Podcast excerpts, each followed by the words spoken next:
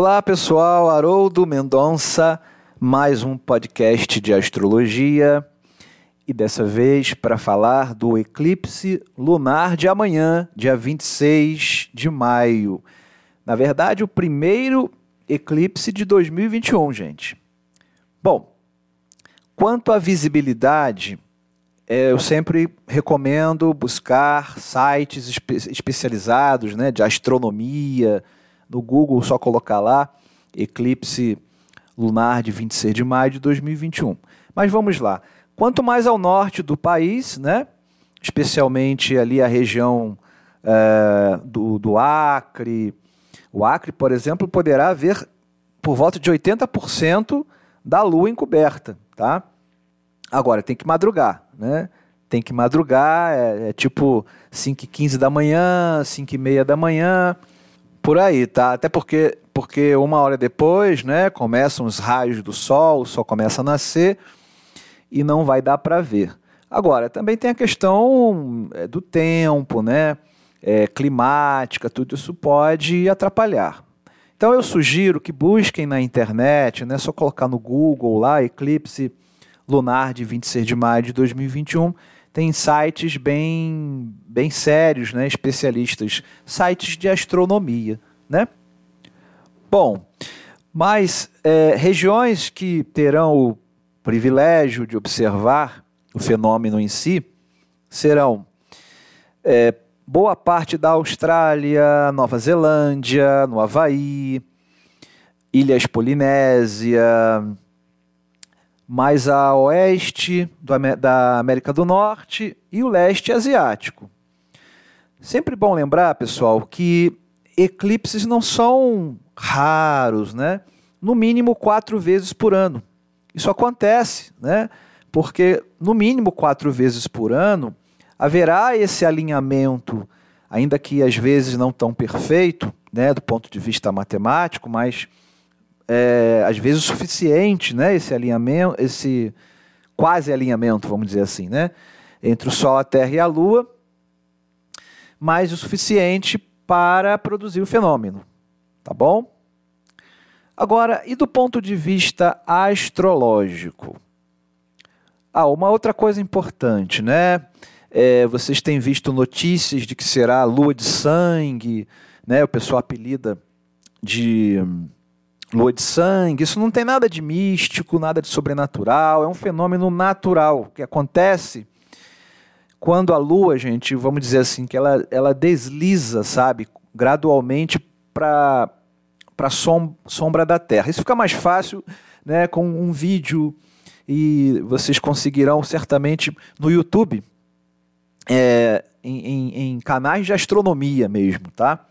Então, quando ela faz isso, a Lua, ela muda a sua cor né, habitual, né, de cinza prateado, né, vamos dizer assim, para um laranja mais escuro, mais avermelhado.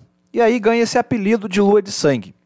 Mas não tem nada de sobrenatural, não, não abrirá um portal, né? Onde seres trevo, trevosos invadirão a Terra, porque os seres trevosos já estão aqui. né? Bom, gente.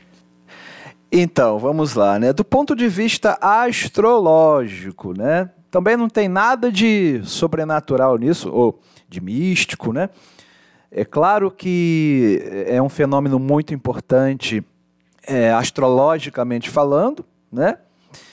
Outra coisa, eu, eu fiz o cálculo do mapa pelo zodíaco sideral, o zodíaco sideral, né? Quem me acompanha, eu tenho feito todo o estudo de um tempo para cá é, pela astrologia védica. O zodíaco sideral, ele é o zodíaco que é considerado, estudado na astrologia védica e também numa vertente é, da astrologia chinesa, entre outras, tá bom? Bom, o eclipse lunar pelo zodíaco sideral acontecerá na constelação do escorpião. Bom, uh, escorpião, gente, é essa constelação, né? É, ela carrega energias tanto do elemento água quanto do elemento fogo. Vamos falar de elementos. Como assim, Haroldo? Escorpião, eu estudei, eu li que escorpião é signo do elemento água. Sim, mas também tem energia do fogo. Por quê? Porque escorpião é regido por Marte na tradição ocidental e oriental, tá bom? Não é Plutão. Então Marte é né, de natureza ígnea, né? Fogo. Então, o, o, signo ou constelação né, tem a natureza é, é, água, né?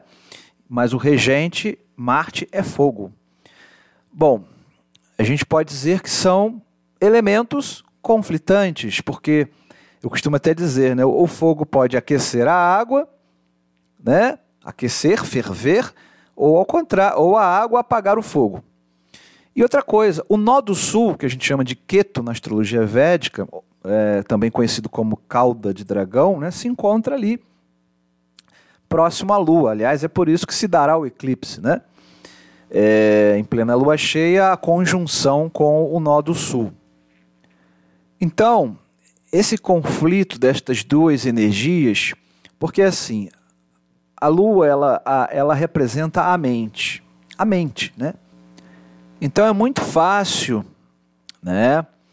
Durante esse período, durante esse, as horas que antecedem, né? Que já podemos dizer que estamos nas horas nos, né, dentro dessa energia, né? Conflitante, fogo e água, é, especialmente o dia de amanhã e também o, o dia seguinte, é muito fácil, né?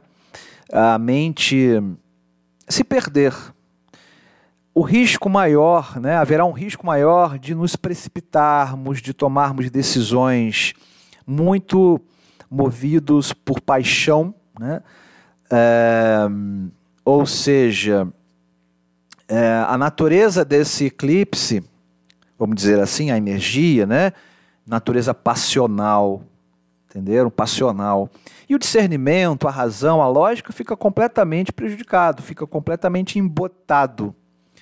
Então corremos o risco de tomarmos decisões erradas, movidos, né, pela paixão e até pelo conflito de ter que ter que fazer, ter que tomar a decisão. Então a sugestão é esperar. Quanto mais distante dentro do possível dos dias após o eclipse, melhor, tá? Porque há uma chance muito grande de durante o dia de amanhã, aliás, já começando por hoje, e o dia seguinte, é, de nos precipitarmos movidos por essa combinação conflitante da energia representada pela água e pelo fogo.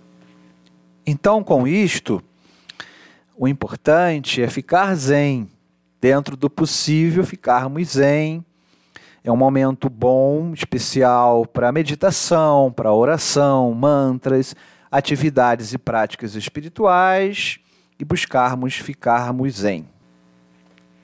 Bom, então, então no geral, né, é o que a gente pode esperar dessa energia, né? Vamos chamar de energia, né? É claro, né, gente, que é, quase sempre, né, também isso mexe muito com a natureza, né? A gente pode dizer assim que hum, perturba a ordem natural das coisas. Na verdade, para a gente é uma ordem natural. Ou seja, tudo daquele jeito ali, arrumadinho, e aí o eclipse vem e coisas acontecem, mas na verdade né, é algo que vem impactar com relação, é, sobre o nosso ego, né, para que a gente possa olhar para aquele setor da nossa vida, para aquela área da nossa vida, enfim, né, é, de uma outra forma, tá bom? Uma coisa que me preocupou bastante e que infelizmente já encontramos notícias, né, e de especialistas, é com relação à terceira onda de Covid, né? Inclusive se, se, se diz que ela poderá ser ainda mais letal, né? Porque a gente está chegando no inverno, a vacinação a passos de tartaruga, né? E muita gente ainda não leva a sério, a começar por autoridades, né? Enfim, pessoal, por que, que eu estou falando isso? Porque para o mapa astral da Lua, da Lua em Peixes, da Lua Nova em Peixes, isso pelo zodíaco sideral, eu fiz até uma live, né, sobre o ano novo astrológico, na verdade, o ano novo a partir da lua nova que foi em abril, tá? A gente chama de ano novo lunar. É, por este mapa, né, é, esse eclipse ele se dará na casa 12. A casa 12, que é uma casa é, difícil, né, é uma casa de sofrimento, é uma casa que, que também está relacionada à hospitalização, né, a doenças também. Então, isso não é nada bom. Mas né, é aquilo, né? Um, o, o, ser humano, o homem, é que complica as coisas. Então, é, o céu sinaliza, o céu alerta, e a gente continua pisando na bola. Bom, pessoal, muita paz, beijo no coração e até a próxima dica astrológica ou podcast. Me acompanhe no Instagram, tenho postado lá coisas bem interessantes sobre astrologia védica, é, divulgação de eventos, tá bom? É, o meu, meu Instagram é astrólogo H Mendonca. Um beijo no coração e até a próxima. Tchau, tchau.